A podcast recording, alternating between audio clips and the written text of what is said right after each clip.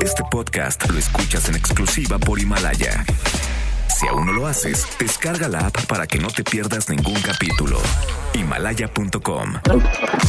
MBS Noticias presenta Una forma distinta del periodismo de actualidad.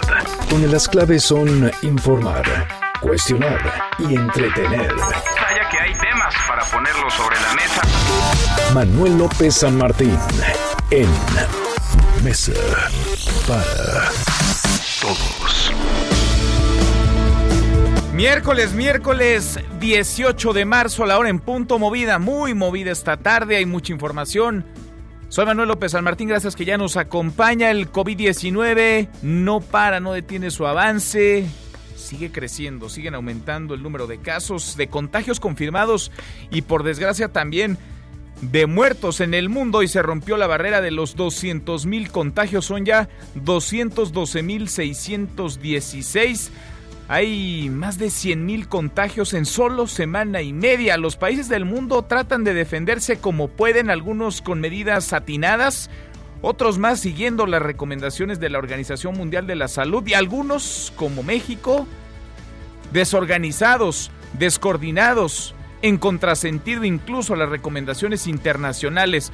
Pese a que Tedros Adhanom, el director general de la Organización Mundial de la Salud, insiste en aislar, en hacer pruebas y en tratar cada caso sospechoso, cada caso que debe ser rastreado como columna vertebral para defenderse de este coronavirus. En México, el subsecretario López Gatel insiste él está a cargo de esta emergencia sanitaria, en que no es necesario hacer pruebas, en que no es necesario examinar, en que no es necesario ni tampoco traerá mejores beneficios para hacer frente a la situación atípica, inédita en la que nos encontramos. En México hasta ayer 93 contagios confirmados, hay 206 sospechosos, pero en las últimas horas se han confirmado ya casos en varias entidades del país. En medio de todo esto, la politiquería, la grilla, el Senado y la Cámara de Diputados como si no hubiera cosas realmente importantes, inmersos en una rebatinga, empatadas por abajo de la mesa. Hay algunos legisladores que hoy ya de plano no fueron a la sesión por precaución para no contraer o no contaminarse o por lo menos no tener contacto con otros senadores diputados. Pero Morena insiste, esto ya se contaminó peor todavía. El dólar por las nubes, el dólar que se acerca cada vez más, por desgracia, a los 25 pesos por unidad. Estamos arrancando esta mesa, la mesa para todos. Las voces de hoy. Andrés Manuel López Obrador, presidente de México. Ya dijo el doctor y hay que hacerles caso de que si no está uno enfermo, bueno, si se está enfermo hay que quedarse en la casa. Y si no está uno eh, enfermo, no esté consumiendo eso porque se pueden utilizar después y van a escasear si toco madera. Mariana Gómez del Campo, integrante del CEN del PAN. Mientras que en los grandes aeropuertos del mundo se tomaron medidas para revisar a los pasajeros provenientes de las regiones con mayor número de casos confirmados de coronavirus, en la Ciudad de México se ha documentado que todos entran sin filtro alguno. Guadalupe Guerrero, directora del Hospital General de México. En este momento en el Hospital General de México no tenemos ni un paciente infectado por COVID-19. General de Brigada Ricardo Vallejo, comandante del agrupamiento de Santa Lucía. La obra inició el 17 de octubre del año pasado y tenemos fecha de culminación el 21 de marzo del 2022. Se lleva un avance físico del 7.37%. Son las voces de quienes hacen la noticia, los temas que están sobre la mesa y estas, las imperdibles. De hoy le entramos a la información. El coronavirus sigue, crece, avanza, supera ya los 8 mil muertos. Hoy cruzó la barrera de los 200 mil contagios. Son 212 mil 616 casos en 157 países. Aumentó más de 100 mil contagios en semana y media. China, Italia, Irán, España y Alemania son los países con más número de contagios confirmados. Italia es donde más ha crecido la tasa de muertos. Llevan casi 3 mil. Están cerca ya a 100 casos de rebasar las cifras de Hubei, China. Y pese a que Tedros Adam, Adhanom, el director general de la Organización Mundial de la Salud, ha insistido, recomienda aislar, testear, tratar cada caso sospechoso rastrear cada contacto, esto como columna vertebral en la respuesta al coronavirus, dice él que es la mejor esperanza para prevenir la transmisión comunitaria generalizada. En el gobierno de México vamos en contrasentido. En el gobierno de México, Hugo López Gatel, el encargado de la emergencia, el subsecretario de salud, insisten que no es relevante, que no es lo más importante hacer pruebas, exámenes, detectar los nuevos casos. Mientras tanto, aumenta la cifra. Según el conteo oficial, llevamos 93 contagios, 206 casos sospechosos, pero este número cambia. Desde ayer se reportaron dos casos positivos en Veracruz, dos más en Baja California y otros dos en Nuevo León, que lleva 14 contagios. Son casos que aún no se reflejan o tardan en aparecer en los registros de la Secretaría de Salud. Y aparece ya la politiquería, la grilla. Diputados del PAN, PRI y PRD se ausentaron. Hoy no acudieron a la sesión en San Lázaro por el coronavirus. En el salón de plenos hay poquito más de 250 legisladores, apenas lo suficientes para que haya sesión. Son legisladores de Morena, de los partidos aliados, el PT, Partido Encuentro Social y Verde, y de Movimiento Ciudadano que acudieron bajo protesta en el Senado. Justo ahora una reunión en la Junta de Coordinación Política se lleva a cabo para decidir si sesionan o no, pero el plan de plano dice que no van a estar presentes. En tanto, unos 78 mexicanos varados en el Cairo esperan ayuda de la Cancillería mexicana. Egipto va a suspender ya todos los vuelos internacionales desde y hacia el país a partir de mañana.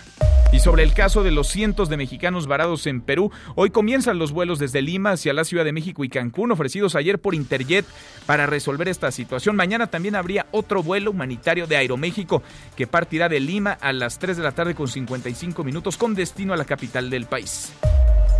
Y el canciller Marcelo Ebrard y el secretario de Estado Mike Pompeo de los Estados Unidos abordaron el tema del coronavirus. Ayer sostuvieron una conversación telefónica. Por cierto, Estados Unidos cerró ya su frontera con Canadá para viajes no esenciales. Se ha cerrado con Canadá, cancelado todos los vuelos desde y hacia Europa. Solamente la frontera con México permanece abierta.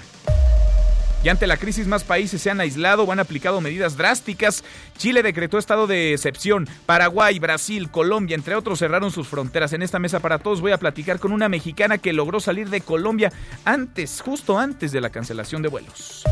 Y como viene sucediendo todos los días, los mercados resienten el efecto coronavirus, están contagiados. Europa vivió un nuevo desplome. Francia cayó 5.94%, Alemania 5.47%, el Reino Unido 4.04%, España 3.44% e Italia 0.82%. En Asia, Japón retrocedió 1.68%. Y Wall Street se hunde. Suspendió operaciones por cuarta ocasión en las últimas dos semanas. Sus principales indicadores están cayendo más del 10%. Aquí en México, la Bolsa Mexicana de Valores cae 2.45% y ni qué decir el dólar, el dólar que se disparó, cruzó ya la barrera de los 24 pesos, se vende hasta en 24 pesos con 29 centavos. Y el Banco de México entra al rescate, subastó 2 mil millones de dólares en coberturas cambiarias para tratar de frenar la caída del peso. A propósito de números, es un triste día de conmemoración, de aniversario de la expropiación petrolera. La mezcla mexicana retrocede a niveles no vistos en 18 años, se venden 18 pesos con 78 centavos eh, de dólar por barril. Pero como siempre, el presidente tiene otros datos, él minimiza el tema, escúchelo. Se cae el precio del petróleo, pero en el tiempo que llevamos se paró, se detuvo la caída en la producción y desde que llegamos a la fecha tenemos 80 mil barriles diarios adicionales, lo que no se había logrado en 14 años. Por eso se cae el precio, pero como tenemos bajos costos, sigue siendo negocio. Bueno, pues él ve una realidad muy distinta a la que observa el resto del mundo. Pese al precio del barril de petróleo, el dólar y la crisis por el coronavirus, el presidente López Obrador hoy presentó avances en la construcción del nuevo aeropuerto en Santa Lucía, pero la realidad se impuso. Tuvo que hablar del COVID-19, se adelantarán el pago de pensiones a adultos mayores y pidió calma, tranquilidad. Y antes de terminar la mañanera de hoy, el presidente mostró, presentó estampitas de santos y oraciones que califica como sus protectores. No es broma, esto dijo. Igual, esto es muy común en la gente. Y tengo otras cosas, porque no solo es catolicismo, también este, religión evangélica y libres pensadores que me entregan de todo. Y todo lo guardo, porque pues no está de más. Miren, aquí hay otro detente. Detente, enemigo, que el corazón de Jesús está conmigo. Pero no hay ni siquiera enemigos, son adversarios. Yo no tengo enemigos, ni quiero tenerlos. ¡Ánimo! Nos vemos mañana. Ánimo, dice el presidente López Obrador. Falleció otro paciente por el suministro criminal de heparina sódica contaminada en el Hospital Regional de Petróleos Mexicanos en Villahermosa, Tabasco. PM reconoce siete muertos, pero los familiares hablan de hasta 12 personas y los números del presidente tampoco cuadran. Él habló de seis muertos, culpó a las farmacéuticas, comentó que en el pasado había un pacto de silencio sobre estos casos. Ojo que en este acto de negligencia criminal, el director de Pemex tardó dos semanas en dar la cara y no hay un solo detenido por la muerte, el homicidio de estas personas, la voz del presidente. Y les voy a decir una cosa, tengo la impresión de que fallecían muchas personas por intoxicación, por contaminación de medicamentos, por adulteración de medicamentos y no se sabía. Y en la buena de hoy, porque a pesar de todo, también hay buenas y vaya que nos surgen. Estudiantes de Morelia desarrollaron un mecanismo automatizado para contar pasajeros del transporte público y poder así mejorar el servicio. Cuéntanos, Rocío, ¿cómo estás, Rocío Méndez? Muy buenas tardes.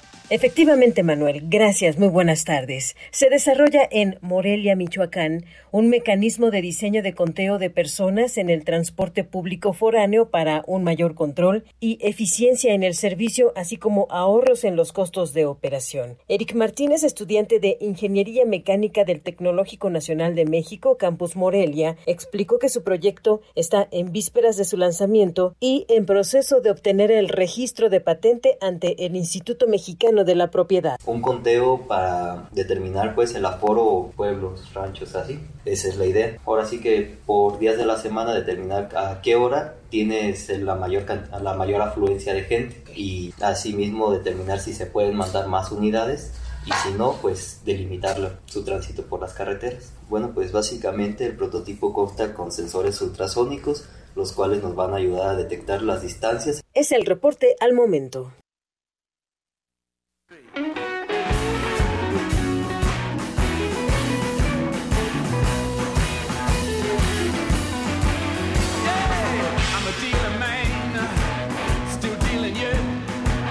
Mi querido Miyagi, José Luis Guzmán, como todos los días, a esta hora en esta mesa para todos. ¿Cómo te va, Miyagi? Muy bien, Manuel, ¿y a ti? ¿Por qué entraste y te saliste y volviste a ah, entrar? ¿Qué se te olvidó? Hoy por primera vez desde que estoy aquí contigo necesito una hoja para decirte todo lo que tengo que decir. ¿Es mucho? A ver lo que traes ahí. Mira. Ay, son dos cuartillas. Pues bueno, primero que nada. Tómate tu tiempo, a ver, tómate tu tiempo, Miyagi. ¿Qué estamos escuchando? A los Rolling Stones. Sí. De su último disco, Luan Blonson. Se llama Ride Them Down y esto de los Stones únicamente es el pretexto para comentar que ya también ellos cancelaron sus presentaciones y sus giras con motivo del coronavirus. Canceladas también. Canceladas también. Ya prácticamente está cancelado todo, ¿no? Sí, mira, de hecho te voy a decir bien rápido todo lo que se ha cancelado. En películas, Mulan, que era en live action, cancelada. Ozzy Osbourne y Peter Rabbit y la última película de James Bond hasta noviembre. Cancelaron Madonna, Green Day y se pospuso Coachella. Eh, Carlos Santana, BTS, Pearl Jam, Jorge Dexler, My Chemical Romance, Miley Cyrus, Alejandro Sanz y se suspendió el festival ya de Glastonbury, que es tradición en el Reino Unido. Pero aquí hubo Vive Latino hace tres días, Miyagi. Ah, pero pues aquí estamos bien, tenemos fuerza moral. Qué cosa. Yo me puse unas gotitas de fuerza moral antes de entrar. Y ya con eso, ¿no? Ah, con eso tienes tu espíritu protector, tus estampitas también harán lo suyo y te blindan. Cancelado, a ver, en todo el mundo, el espectáculo, conciertos, música, todo todo se canceló, como los eventos deportivos, ¿no? Que también se han sí, los cancelando uno Esos están cancelados casi completamente y ya lo que está sobre la mesa es los Juegos Olímpicos de Tokio. Se ve complicado, muy difícil que se vayan a realizar, por lo menos que se vayan a realizar en la fecha en que están programados, 24 de julio, ya se antoja casi imposible.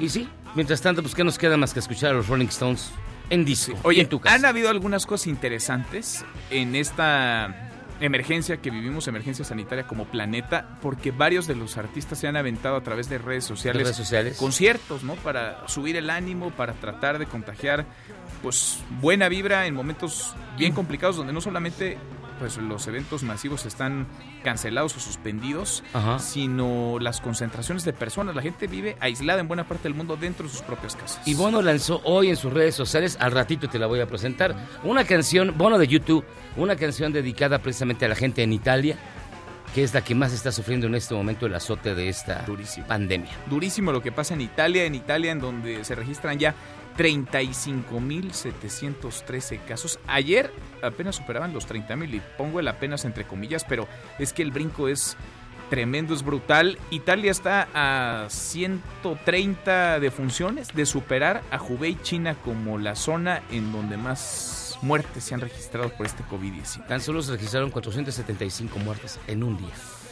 Durísimo. Gracias, Miyagi. Muchas gracias, José Luis Guzmán. Nos escuchamos en un ratito en esta mesa para todos. A propósito de la emergencia sanitaria, se dice mucho, hay vacío, hay descoordinación, hay una falta de rigor en las políticas públicas, en el trazo de las mismas en el gobierno mexicano. Nosotros le preguntamos, ¿usted cómo ve la actuación del gobierno del presidente López Obrador, del encargado de la emergencia, del subsecretario López Gatel, que ojo, eh, entre el presidente y él están cargando con toda la responsabilidad. Al rato que haya decisiones equivocadas, desatinadas o consecuencias mayores, son ellos dos quienes llevan la batuta. Son ellos dos quienes han puesto la cara y están recibiendo todos los rayos directamente. No hay para rayos. El, subsecretario de Salud acapara la atención, da las conferencias, todo se reduce a un corte de caja por las noches, a las 7 de la tarde noche y pinceladas en la mañanera. Hay 20 horas o más de vacío informativo que se llena con rumores, con fake news, con trascendidos, ¿Qué le parece ante la emergencia sanitaria? ¿Cómo califica el manejo de la situación por parte del gobierno de México? Es la pregunta que hoy le hacemos en esta mesa para todos. ¿Responsable, desorganizado, prudente? ¿O está rebasado? Opine con el hashtag Mesa para Todos, abiertas ya nuestras vías de comunicación, el WhatsApp 55 24 99 1025, viene el teléfono en cabina 51 66 1025. Pausa, vamos arrancando esta mesa, la Mesa para Todos.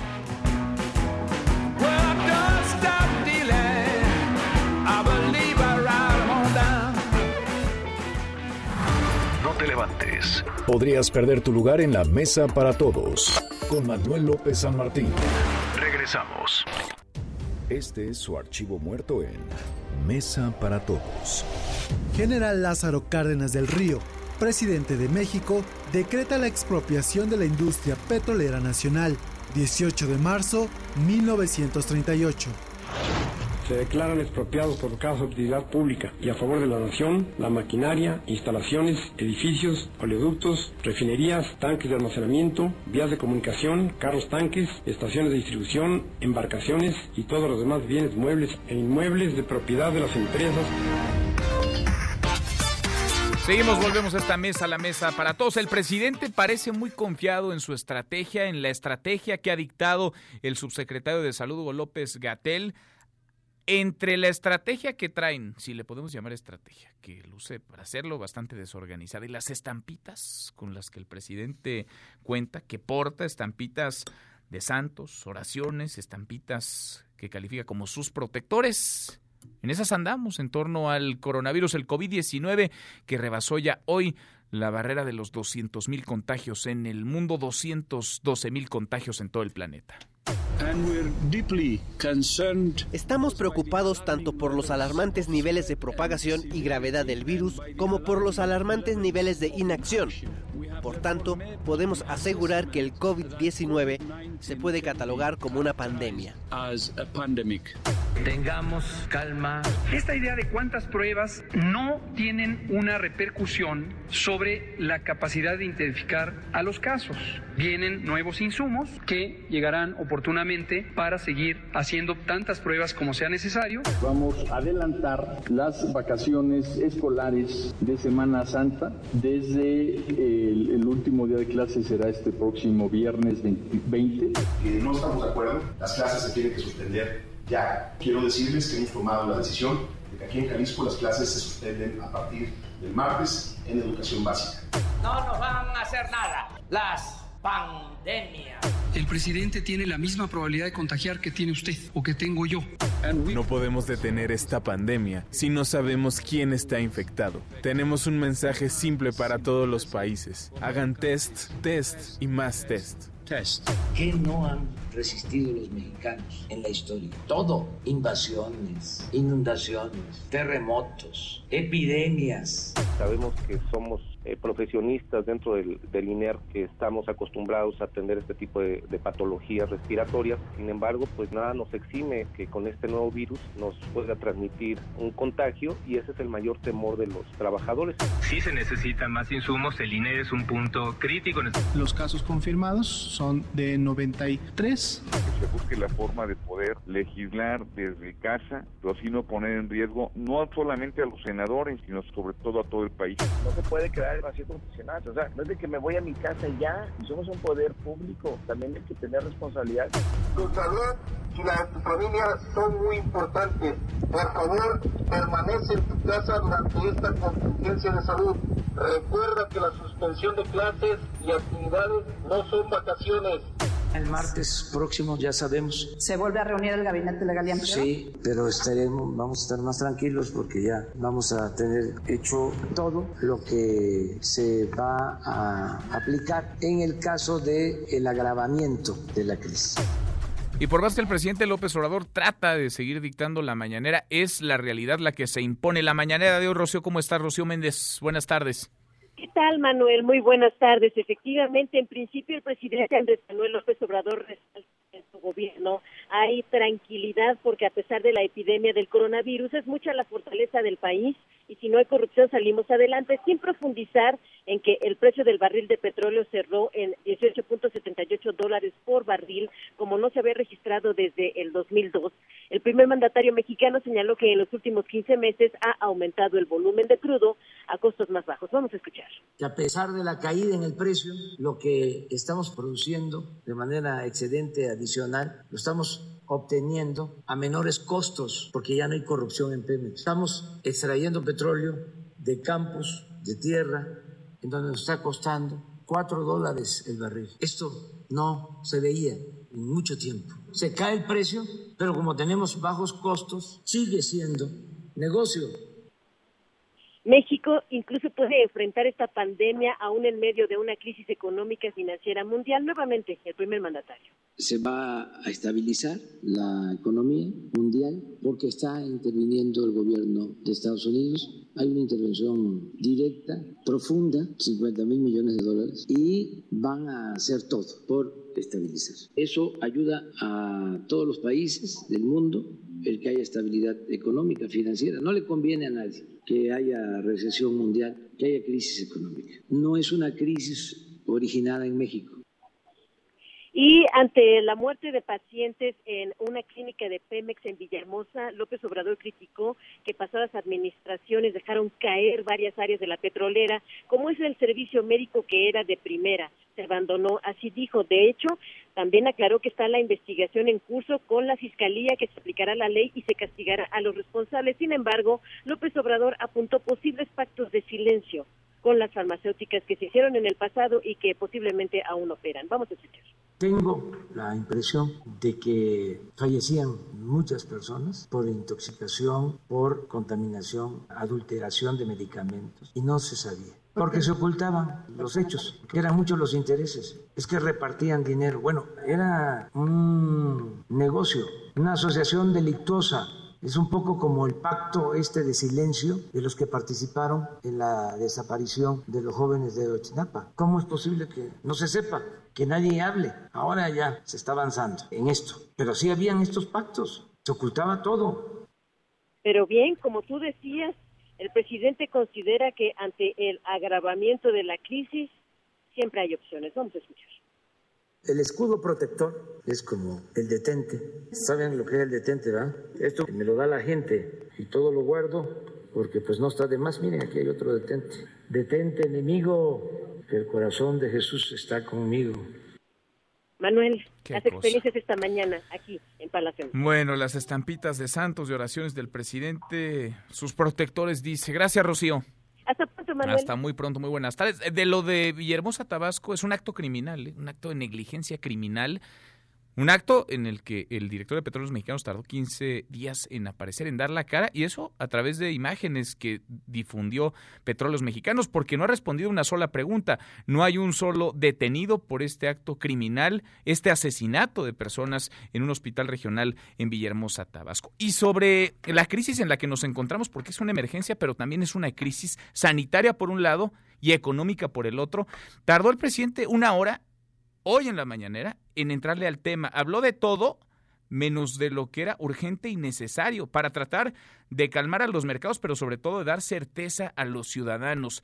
Una hora prácticamente para hablar de la pandemia o de la crisis por el tipo de cambio, del colapso de los mercados financieros, mucho menos para explicar ¿Cómo afrontará México? ¿Qué están planeando para hacer frente a la crisis que ya está encima de nosotros? Esta emergencia sanitaria por el COVID-19 ha evidenciado el caos que hay en el equipo presidencial, la desorganización que encabeza además el propio presidente que desoye, que contradice las recomendaciones elementales como no saludar de mano, como no besar, como no dar abrazos. Sí, la encabeza la desorganización, la desorganización del presidente, pero no se agota, no se agota en él. El jefe de Estado no se está comportando como tal, está lejos de poner el ejemplo. Pero hay bandazos también como los que da Hugo López Gatel, el subsecretario encargado del tema. Hugo López Gatel que asegura que no está necesario hacer más pruebas para confirmar contagios cuando la Organización Mundial de la Salud opina todo lo contrario, pide ruega a los países realizar la mayor cantidad de pruebas posibles. Solo así se podrá hacer frente a la emergencia en la que nos encontramos. Le agradezco mucho al ex secretario de Salud, Salomón Chertorivsky, que platique con nosotros esta tarde. Gracias, Salomón, ¿cómo estás? Qué ole, Manuel, te saludo con enorme gusto a ti y a tu auditorio. ¿Cómo vas viendo, Salomón, con tu expertise, con los años que tienes en el sector salud, conociéndolo, esta situación inédita, atípica en la que nos encontramos? Mira, eh, eh, lo, lo, lo, lo, he escrito, este, Manuel, y te diría que eh, hay, hay, hay un, una suerte de paradoja porque lo que, lo que tendría que suscitar sobre todas las cosas en un momento de emergencia sanitaria es que la autoridad es quien nos dice cuáles son las directrices, cuáles son los lineamientos y que los ciudadanos pues acatamos con la confianza que le tenemos a la autoridad pues lo, lo que nos mandata. Eh, cuando se rompe esa línea de confianza, cuando las directrices no son claras, cuando la comunicación no es clara, pues la sociedad, las, este, los agentes públicos, privados, sociales, pues empiezan a tomar sus propias decisiones. Vaya, hay ¿qué, una... ¿Qué autoridad, Salón? Porque yo veo una brecha enorme entre la autoridad médica y la autoridad política en este país. Mira, eh, eh, lo, lo, he dicho ya en, en, en varios escritos, eh, en México la autoridad máxima en estos eh, eh, momentos, la, autoridad máxima sanitaria, lo que sería el cirujano general en los Estados Unidos o el Chief Medical Officer en, Inglaterra, en nuestro país es el Consejo de Salubridad General. Este consejo es un órgano constitucional, lo preside el secretario de Salud, pero ahí confluyen en su seno los secretarios de todo el gabinete desde defensa, marina, comunicaciones, hacienda, las instituciones de seguridad social, están ahí, este Manuel, las academias, este, la Academia Nacional de Medicina, la Academia Mexicana de Cirugía, está inclusive, por ejemplo, la Asociación de Hospitales Privados.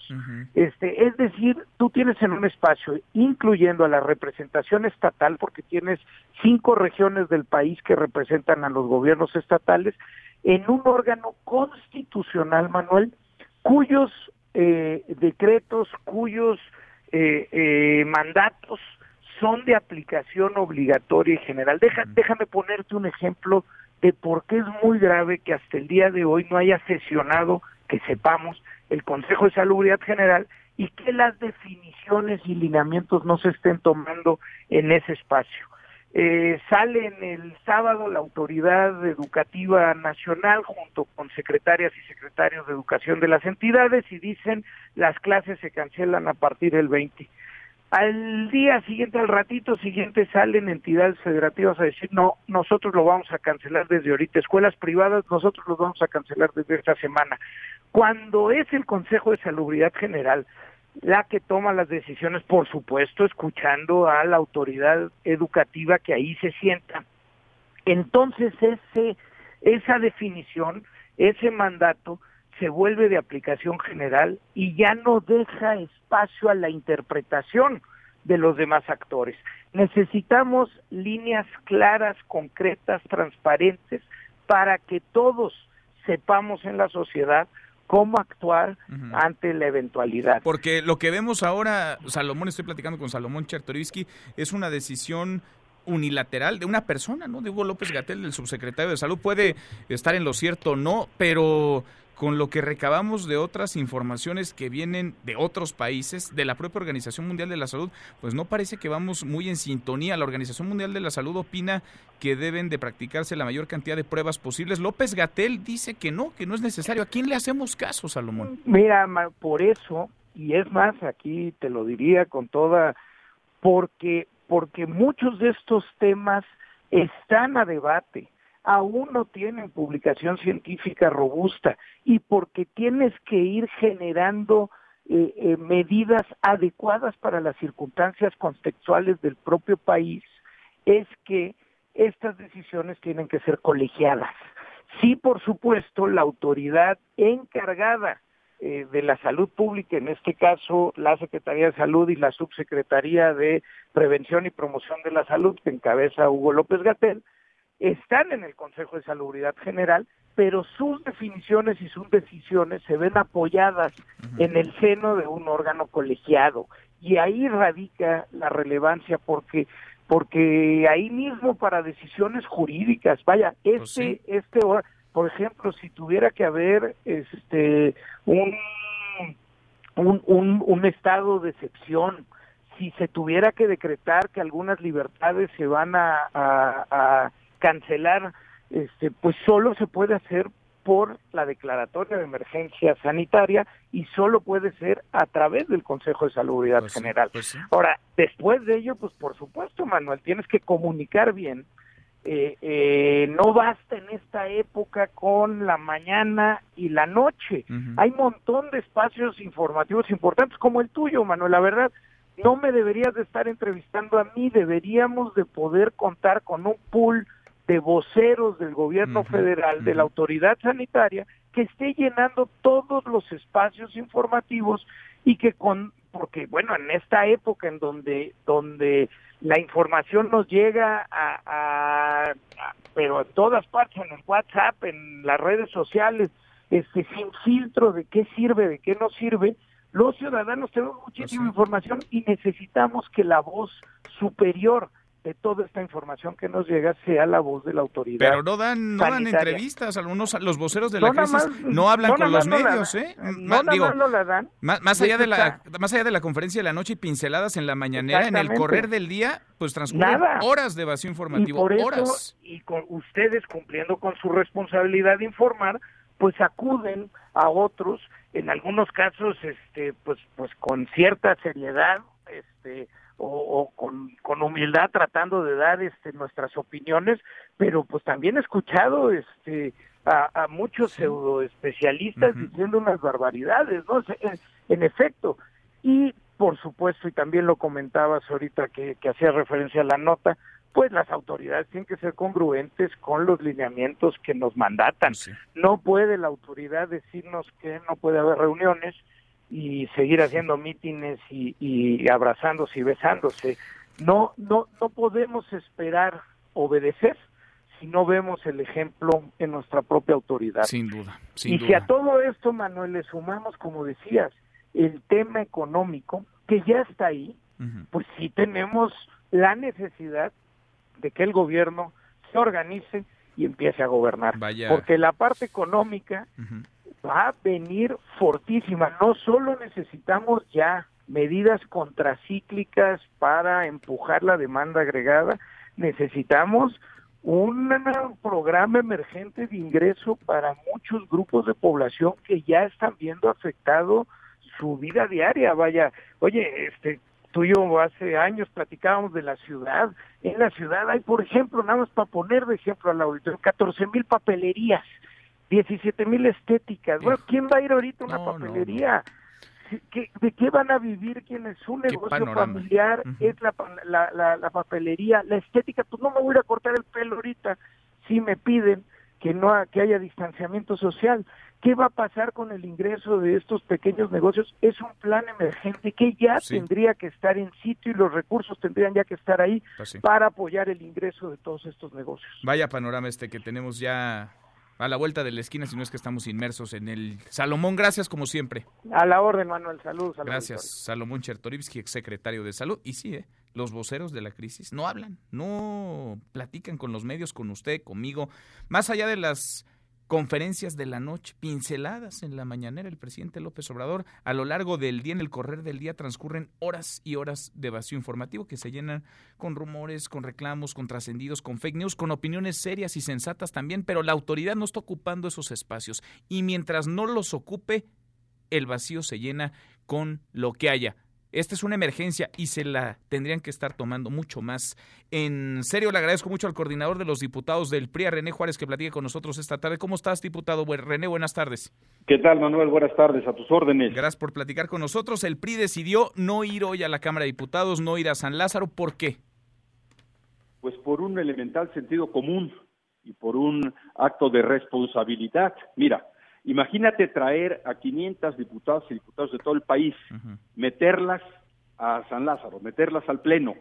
Hay mínimo 200, 300 o 400 más eh, trabajadores que están dentro del Pleno deambulando, ¿no? Y después, mañana, regresarlos y dispersarlos en, en toda la República cuando no hay ningún filtro en los aeropuertos, por ejemplo, ¿no? Imagínate el riesgo enorme de propagar precisamente este virus que implica una decisión irresponsable como la de como la que se tomó de ir a meter a las diputadas y a los diputados a la Cámara de Diputados. Me parece verdaderamente absurdo. Entonces, pues es elemental, pues estamos tomando nosotros las recomendaciones que la OMS y que los que seriamente, científicos serios, gente seria, está recomendando de manera aislada, porque si hacemos caso a lo que nos dicen de manera eh, contradictoria algunas autoridades, pues quedamos exactamente, como dice Salomón, en la confusión total y absoluta. Entonces, es un acto de congruencia, de responsabilidad y de sentido común. Ahora, dice Mario Delgado, el coordinador de Morena, que son un poder público, que tienen responsabilidades, que no pueden dejar de ir así como así. ¿Qué dirías, diputado? Ah, no, y las estamos cumpliendo. Mira, nosotros no estamos físicamente ahí. Bueno, yo estoy aquí en la Cámara, ¿verdad? Pero nuestra acción no está, pero estamos presentando nuestros posicionamientos tal como se acordó por escrito. Pero a ver, vamos siendo eh, claros. ¿Qué es más importante? Cualquier iniciativa, ley o lo que sea como hecho de la reelección que se piensa discutir hoy, o la vida y la salud de los mexicanos. O sea, no hay mucho que buscarle. O sea, primero es la salud, la vida de las y los mexicanos y dejémonos de posiciones absurdas que verdaderamente yo creo que en ellos mismos están convencidos de que están haciendo lo correcto. Ojalá no pase nada, ¿eh? Pues ojalá. Ojalá no pase nada. Ojalá porque, son los 500 diputados más asesores, personal en la Cámara, son miles de personas todos los días. Miles, pero además hay más de mil trabajadores que tienen más de 60 años. ¿sí? Que eso, a ver, y nosotros en el grupo parlamentario nuestro, casi el 40% tenemos más de 60 años. Bueno, yo tengo que actuar con responsabilidad, pero además hay diputadas que tienen niños pequeños, que salen de su hogar, vienen con ese riesgo y luego regresan a su hogar con ese riesgo también latente de poder este a ver contaminar, este infectar a sus niños. Bueno, y a la gente que va todos los días a la cámara, que entra y sale, no hay un control que nos permita garantizar que se están haciendo las cosas adecuadamente. Entonces, en la anarquía y en la confusión, como dice el dicho, sálvese quien pueda. Y, y todo el mundo está buscando de tomar medidas, tomando medidas para autoprotegerse, porque si seguimos nosotros siguiendo las recomendaciones de que no pasa nada y que todavía podemos estar en eventos de cinco mil gentes, imagínate tú, ¿no? Este, eh, si, si, si, si, nos vamos por ese camino, pues bueno, pues mejor ya vamos eh, consiguiendo la, la, un pedacito en algún panteón, ¿no? Pues qué cantidad de qué cantidad de bandazos, de bandazos y de desorganización desde el gobierno, desde la autoridad en torno a esta crisis en la que ya estamos, la crisis por el coronavirus. René, muchas gracias, diputado. Y Manuel, no puede estar equivocado todo el mundo, ¿eh? Pues no. puede ser que todos los países estén equivocados, menos nosotros. Vamos en sentido eso contrario. Es inconcebible. Gracias. Te mando un abrazo. Igual para ti, muy buenas tardes. El coordinador de los diputados del PRI, René Juárez Cisneros. Y es que los desatinos trascienden ya el terreno de la anécdota. El lunes, por ejemplo, el lunes de esta semana, el gobierno de la Ciudad de México canceló los eventos masivos de más de mil personas. Pero un día antes, el Vive Latino congregó a 60 mil frente al pasmo de las autoridades. El sábado, la CEP suspendía clases a partir del viernes de esta semana. Pero el lunes, Nuevo León, Colima, Yucatán, Michoacán, Jalisco, Guanajuato, Tlaxcala, Tamaulipas y Sonora se adelantaron, suspendieron de manera anticipada sus clases, también la mayoría de las universidades. Cada día a las 7 de la tarde noche la Secretaría de Salud presenta un corte de caja de los casos de COVID-19, pero para ese momento las entidades ya se adelantaron, ya confirmaron sus propios casos. Hay cientos de mexicanos en el mundo que están pidiendo ayuda para volver al país y la Cancillería no puede darle certeza ni a ellos ni a sus familias a través de los medios de comunicación, porque solo salud está autorizada a hablar en lo relativo al coronavirus. ¿Y qué dicen en salud? Pues que López Gatel y el doctor José Luis Salomía encargado de este tema. No dan entrevistas, no hablan, todas las dependencias remiten a salud, pero ahí en salud nadie da información fuera de la rueda de prensa de cada noche, hay vacío, tremendo vacío y desorganización, descoordinación en estos momentos. Le agradezco mucho a Berenice García Galván, ella es una mexicana que llegó de Colombia, tuvo la fortuna que otros no han tenido de salir justo a tiempo de una zona que está ya en una situación de excepción. Berenice, gracias por platicar con nosotros. ¿Cómo estás? Hola, muy buenas tardes. ¿Cómo están? Bien, muy, bien, muy bien. Aquí súper cansada después de casi 12 horas viajando. A ver, cuéntanos tu travesía. ¿Tú dónde estabas? ¿Cómo llegaste a México? Pues mira, eh, yo viajé de México para allá el 25 de febrero, ¿sí? Yo fui a cuestiones de este, docencia, ¿sí? Fui a dar unos cursos, pero lamentablemente toda la situación allá eh, se super, este, ¿cómo decirlo? Mm, agravó este, hace aproximadamente una semana, ¿sí? Ahora, este, yo siento que en Colombia han sido súper, súper estrictos en comparación acá, ¿sí? Allá ahorita la gente está en un toque de queda. O sea, ya después de las 7 de la noche la gente no puede salir hasta las 7 de la mañana, ¿sí? Todos los restaurantes, bares, todos los comercios están cerrados, ¿sí? Este, y yo cómo pude salir, pues imagínense que yo tenía eh, mi vuelo desde el día lunes a las 10 de la mañana y lo cancelaron. Me lo cambiaron para el día de ayer a las 2 de la tarde y lo cancelaron. Pero siempre ya éramos como, como unos 200 mexicanos, pues que dijimos, no, pues ya no podemos estar más acá, ¿no? Y ya nos pusieron este un avión por parte de Interjet que salió a las 2.50 eh, el día de hoy y llegó hasta Cancún a las cinco y media de la mañana y de ahí esperar hasta las 11 del día. ¿Ahí venían puros mexicanos? No, no, realmente en el avión venían de todo, venían franceses, estadounidenses, eh, brasileños, entonces realmente pues el riesgo era súper alto, ¿sí? Yo desde que salí de la casa en donde estaba hasta el día de hoy que llegué no me quité el cubrebocas, pero realmente tú ves a esos franceses, brasileños como si nada, ¿eh? Y cuando uno llega hacia Cancún, la gente está normal, ¿eh? ¿No les aplicaron algún control, alguna medida cuando bajaron del avión? Para nada, o sea, tú entras a México y es como si estuviéramos en el país que no pasa nada. O sea, pese a que venían de Colombia, que está ahí en una situación de excepción, y pese a que venían mexicanos, franceses, estadounidenses, vaya, ciudadanos de todo el mundo prácticamente. Exactamente, de todo el mundo. O sea, yo sí te puedo decir que en Colombia sí los filtros estaban súper estrictos. Pero uno llega a México y la gente se relaja. ¿eh? Yo vi mucha gente que se quitó el cubrebocas y esas cosas. Yo realmente no me lo quité. Yo tengo fotos incluso así en la sala de espera y con mi cubrebocas. Y de 20 personas creo que era la única. La única. Ahora, de, de, Cancún, Berenice, volaron a la Ciudad de México. Así es. ¿Y en la Ciudad de México sí les aplicaron algún tipo de control? No, tampoco. Imagínate que uno llega al DF y, y, y no hay un control ni que te revise la temperatura, nada, nada. O sea, uno entra normal, normal y realmente, imagínense, o sea, yo puedo traer el virus, ¿no? Porque imagínense en dónde estuve y viajé, ya estuve en contacto con franceses, con gente de muchos países y a mí no me revisaron. Para y, nada. y, tu caso es el de muchísimos que hemos logrado observar, que se han viralizado en redes sociales. Qué delicado y qué preocupante. ¿Estás bien? ¿Ya estás en casa, Berenice? Así es, estoy en casa, pues sí, cansada y pues indignada, ¿no? Porque realmente eh, creo que México y el país no se está tomando las cosas muy en serio, ¿no? Pues y bueno, uno será que, no sé, pues tiene miedo a que esto pues afecte más tanto a la economía del país, porque usted deje lo del brote, sino que después de que empiecen a haber muertos, ahí sí va a empezar el pánico.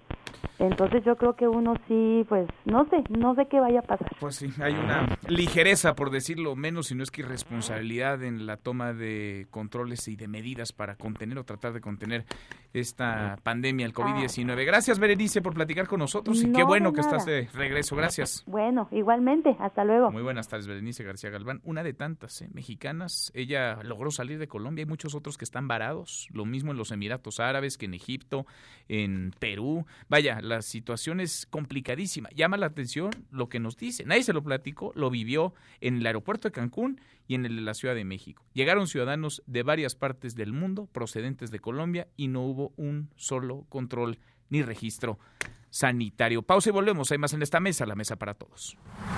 No te levantes. Podrías perder tu lugar en la mesa para todos. Con Manuel López San Martín. Regresamos. El 18 de marzo de 1977, The Bee Gees alcanza el número uno de las listas con la canción Night Fever, con lo que se convierten en el primer grupo después de The Beatles en poseer los tres primeros lugares de las listas, ya que en las dos restantes posiciones se encontraban Staying Alive y How Deep Is Your Love. La música disco se encuentra en su cenit.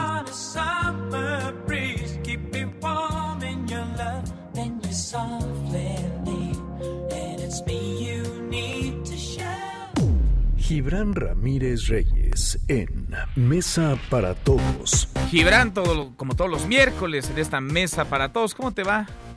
Muy bien, Manuel. ¿Y a ti qué tal? Pues eh, bien, en medio de esta situación inédita, típica de emergencia sanitaria global, mundial por el COVID-19, pero están pasando muchas otras cosas también, Gibran, de las cuales hay que hablar y a las que no podemos quitarles la lupa. La grilla morena, no es tema nuevo, lo hemos platicado en varias ocasiones, parece que ya poco a poco se recompone la cosa. Irán a un proceso de elección para elegir a una nueva dirigencia. Ya sabemos que se pegan y se pegan duro, Gibran. ¿Cómo vas viendo las Sí. cosas? Pues yo no soy tan optimista. Parecía que se destrababa el conflicto porque el tribunal mandató al partido eh, hacer una encuesta para resolver la dirigencia y la Secretaría General, que es lo que se ha estado peleando en Morena estos dos años sin altura de mira, sin discutir nada de proyecto. Y se convocó a un Consejo Nacional eh, para dar cumplimiento a esta sentencia y lo único que hicieron fue volver a patear el bote. No se puso en el calendario de resolución o digamos de acatamiento de la sentencia los detalles de cómo tendría que ser la convocatoria para la encuesta. Como eso va a ser lo conflictivo y como algunos sectores del partido, marcadamente, digamos, el ala más ideológica cercana a Berta Luján, eh, siguen interesados en que no haya encuesta, todo sigue siendo movimiento dilatorio. Pero esto se acaba, el margen se acaba en junio y si no se logra resolver de una manera aventurosa, va a haber sanciones del tribunal, porque el partido está en desacato y parece que no les importara, parece que no se dan cuenta que están en el orden jurídico mexicano y a eso súmale toda la crisis que estamos viviendo. Hay muchas cosas que si no vemos cómo procesar entre tanto y dejamos paralizadas por supeditar toda la agenda pública al coronavirus, se nos van a atragantar en la segunda mitad del año, cuando empiece el proceso electoral. Entonces, si no pensamos en toda esa otra agenda del ajena al coronavirus, puede ser que perdamos el año público y que tenga consecuencias muy lamentables. Yo creo que tenemos que estar sobre todas esas cosas, cómo las vamos a gestionar, cómo va a trabajar el Instituto Nacional Electoral, el tribunal en estos tiempos. Ahora, en Morena, ¿te acuerdas? Había toda una discusión de cuál tendría que ser el mejor método para elegir a su nueva dirigencia. Había opiniones cruzadas. El propio presidente pues, eh, ha tenido como uno de los mecanismos no sé si más democráticos, que, pero por lo menos evitan tanta grilla y golpeteo interno, el- las encuestas. ¿Tú crees que sí? ¿Una encuesta realmente sería la mejor alternativa, la mejor opción para Morena para elegir a través de esta vía a su próxima dirigencia? Pues mira, otra cosa sería una elección abierta. Ya vimos que una elección cerrada a la militancia, digamos, el método estatutario de Morena, pues tiene muchas complicaciones desde la determinación del padrón, desde el acarreo, que digamos que se constituye entre los diferentes grupos cuando van a perder una asamblea. Eso ya fracasó. Una elección abierta podría ser, pero viendo las experiencias del PRD, yo no sé si tú te acuerdas de la No, elección de bueno. 2008, por ejemplo. ¿Te imaginas? Terminaron en tribunal. Bueno, siempre terminaban en tribunales, pero esa particularmente es la de Encinas, ¿no? Contra Jesús Ortega. Encinas contra Jesús Ortega, los chuchos hicieron fraude, se quemaron boletas por todos lados. De los dos lados creo que hubo grupos sí, que hicieron fraude. Un desastre, un cochinero, un chuchinero, le llamamos en ese entonces. Sí, me acuerdo. Me acuerdo. Oye, porque ya un acuerdo, un pacto para una candidatura de unidad se antoja imposible, ¿verdad? Imposible y creo que por eso el mandato del tribunal que tiene como objetivo preservar la vida democrática del país y creo que es particularmente relevante en el caso de Morena que es el partido que ocupa la mayoría de las posiciones en las cámaras federales y en el gobierno federal yo creo que tiene que prevalecer aunque no esté previsto en los estatutos. Y bueno ya es una orden inapelable ya nada más falta que se pongan de acuerdo sobre cómo hacer la encuesta, sobre quién puede ir a la encuesta. Por otro lado, está claro que tiene que ser una encuesta abierta. Entonces, no hay tiempo que perder y si Morena no se arregla ahorita, todos los partidos oportunistas van a estar sobre ese 60% de aprobación del presidente, que acaso baje por la crisis del coronavirus, no lo sé, pero que va a seguir siendo la tajada mayor del poder electoral en México.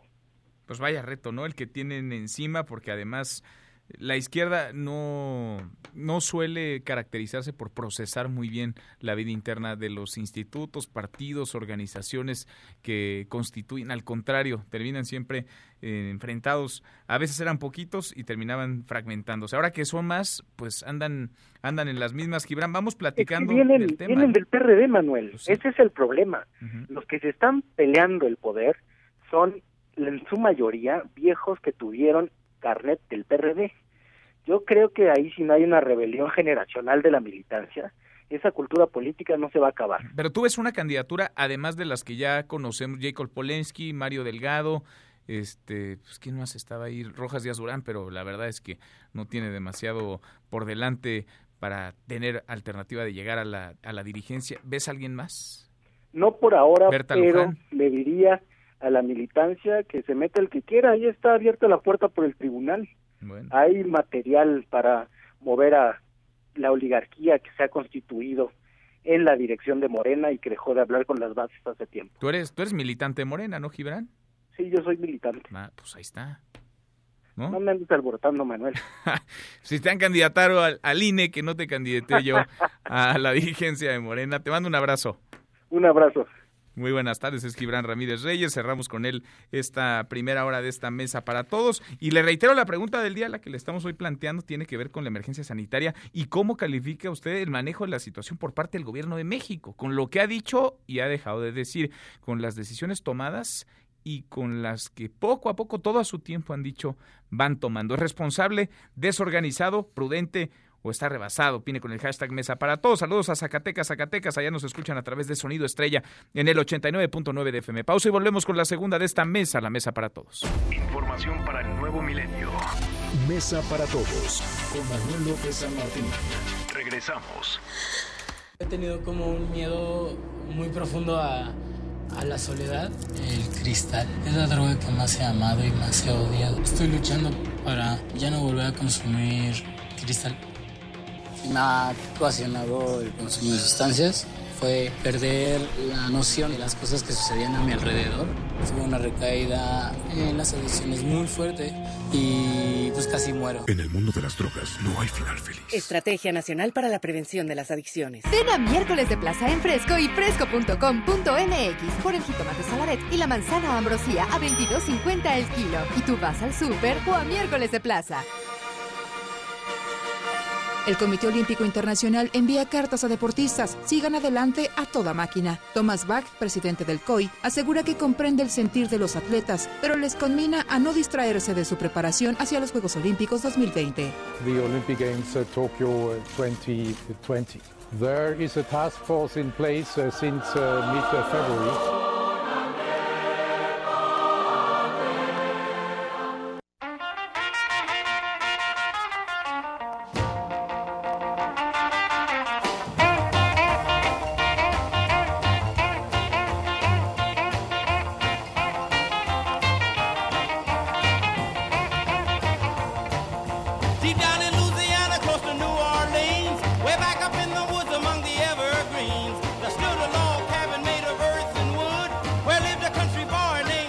Arrancamos esta segunda hora, gracias que nos acompaña, es mitad de semana, miércoles, miércoles 18 de marzo, soy Manuel López San Martín, movida, muy movida esta tarde, revisamos las redes, cómo se mueven las cosas en Twitter, vamos de las redes a esta mesa, la mesa para todos. Caemos en las redes. Bueno, no deja de moverse y no dejará de aparecer en las próximas semanas, meses. Hashtag coronavirus, hashtag COVID-19. Y es que el coronavirus sigue, crece, avanza, se acerca ya a los 9 mil muertos. Hoy cruzó la barrera de los 200 mil contagios en el mundo. Son ya 214 mil 10 contagios hasta este momento. Hace una hora, el último corte era 212 mil y fracción. Ahora hablamos de 214 mil 10 contagios. Aumentó más de 100 mil el número de casos positivos en solo semana y media. China, Italia, Irán, España y Alemania son los países más afectados, con mucha diferencia entre ellos ya. Porque China ha logrado contener el brote y si bien registra el mayor número de casos, poquito más de 81 mil, el número de decesos prácticamente se redujo a cero. En China ya hay pocos, realmente muy pocos, vaya en proporción al caso de contagios positivos de mm, pacientes confirmados cada día. Y en Italia es el caso opuesto, es la otra cara de la moneda. Italia rebasó ya los 30 mil casos confirmados, son más de 35 mil. Y el número de muertos se acerca a los 3 mil. Y están, de hecho, a punto de rebasar las cifras de Hubei, China, el origen de este coronavirus, la zona cero donde todo comenzó. Eh, quizá mañana, si no es que hoy mismo Italia rebase el número de muertos de esta provincia y se ponga a la cabeza de las zonas o de la zona con mayor número de muertos por este COVID-19. A propósito del tema, se está moviendo el hashtag AMLO. Y es que hoy el presidente López Obrador, que ha tomado el asunto, vaya, con una ligereza sorprendente, preocupante incluso, dijo que él se protege de los problemas con estampitas de santos, con oraciones, con un escudo protector. El presidente que no ha suspendido sus actividades ni sus eventos públicos, que ha desoído y contradecido incluso a los expertos, no solamente de su gobierno, de la Organización Mundial de la Salud. Escuche lo que dijo hoy en la mañanera. Igual, esto es muy común en la gente. Y tengo otras cosas, porque no solo es catolicismo, también este, religión evangélica y libres pensadores que me entregan de todo. Y todo lo guardo, porque pues no está de más. Miren, aquí hay otro detente. Detente, enemigo, que el corazón de Jesús está conmigo. Pero no hay ni siquiera enemigos, son adversarios. Yo no tengo enemigos, ni quiero tenerlos. ¡Ánimo! Nos vemos mañana. Ánimo, dice el presidente López Obrador. Bueno, ahí está. Pues ahí está el tema, sí las cosas, sí la posición del gobierno mexicano, insisto, en sentido contrario, vamos en contrasentido al resto del mundo, particularmente a lo que dicen los expertos de la Organización Mundial de la Salud, que no se cansan de pedir, de rogar que haya pruebas, más pruebas, exámenes para detectar posibles casos de contagio y atenderlos. Acá en México, Hugo López Gatel, el subsecretario encargado del tema, minimiza la relevancia de estas pruebas, opina que no es la mejor estrategia, opina que no es lo mejor para nuestro país, no al menos en este momento. Hablo del subsecretario de Salud porque el secretario ese no aparece, si acaso para correr de los medios de comunicación y ya. Jorge Alcocer no está. Abajo quizá de su escritorio, guardado en su casa, aislado, en cuarentena, pero al frente de la crisis tomando decisiones, Jorge Alcocer, el secretario de Salud, no está. Hashtag expropiación petrolera. Hoy se conmemora el aniversario 82 de la expropiación petrolera. ¿Y en qué marco? ¿Qué coyuntura? Es un festejo por decirlo menos, triste y deslucido porque la mezcla mexicana se está vendiendo en 18 dólares y 78 centavos por barril, un nivel no visto en los últimos años, casi 20 años. Esto es parte de la crisis económica global en la que estamos ya. Es una crisis por el COVID-19 sanitaria de salud, pero también es una crisis económica de dimensiones aún desconocidas e incuantificables. A propósito del tema, el dólar está ya por encima de los 24 pesos por unidad, 24 pesos con 29 centavos, cada vez más cerca, porque va creciendo, de los 25 pesos. Y por último, el hashtag la cuarentena de los mexicanos, un poquito de humor que vaya que nos ha salvado, nos ha rescatado del ocio de esta cuarentena en la que se encuentran muchos mexicanos a propósito del coronavirus y los contagios. Vale la pena que se asomen a este hashtag, a esta tendencia, la cuarentena de los mexicanos, porque usted verá, pues, a papás, a mamás y lo que hacen con sus hijos e hijas en casa justo en estas cuarentenas, tomando además ejemplo de lo que ya se ha hecho en otros países, particularmente en Italia y en España, donde tiene más tiempo ya guardadas las personas aisladas dentro de sus casas, pero se dará cuenta de a dónde lleva el ocio, los memes, pues hay cantos, hay bailes, hay de todo, hay cosas positivas, hay otras bastante inspiradoras, humanas, hay mucha risa, también vale la pena un poco para despejar la mente, asomarse a este hashtag, la cuarentena de los mexicanos. Deportes. Con Nicolás Romay. Querido Nico, qué gusto saludarte, ¿cómo estás? ¿Cómo va la cuarentena? Bien, Manuel, me da gusto saludarte sin deportes es más difícil, ¿no? sin deportes Es, es, más difícil, pero nos tendremos que ir acostumbrando a eso. Y fíjate, Manuel, que ayer fue el primer caso de coronavirus en el fútbol mexicano. Eh, Alberto Marrero, presidente de San Luis, regresó de España el día viernes y el día sábado estuvo en el Atlético de San Luis contra Puebla y el día domingo empezó a tener síntomas. Ayer lunes se realizó la prueba y salió positivo en coronavirus. Está en su casa, está con tratamiento médico, está cuidado y está buscando recuperarse lo más pronto posible. Pero es el primer caso que tenemos, eh, Manuel, que impacta directamente al fútbol mexicano y es el presidente del Atlético de San Luis el primer caso confirmado, por lo menos el primer caso que sabemos, ¿no, Nico? Porque se ha hablado también mucho de un subdiagnóstico en las pruebas. Hay quienes pueden ser portadores, tener los síntomas y no haber sido registrados como, como casos positivos.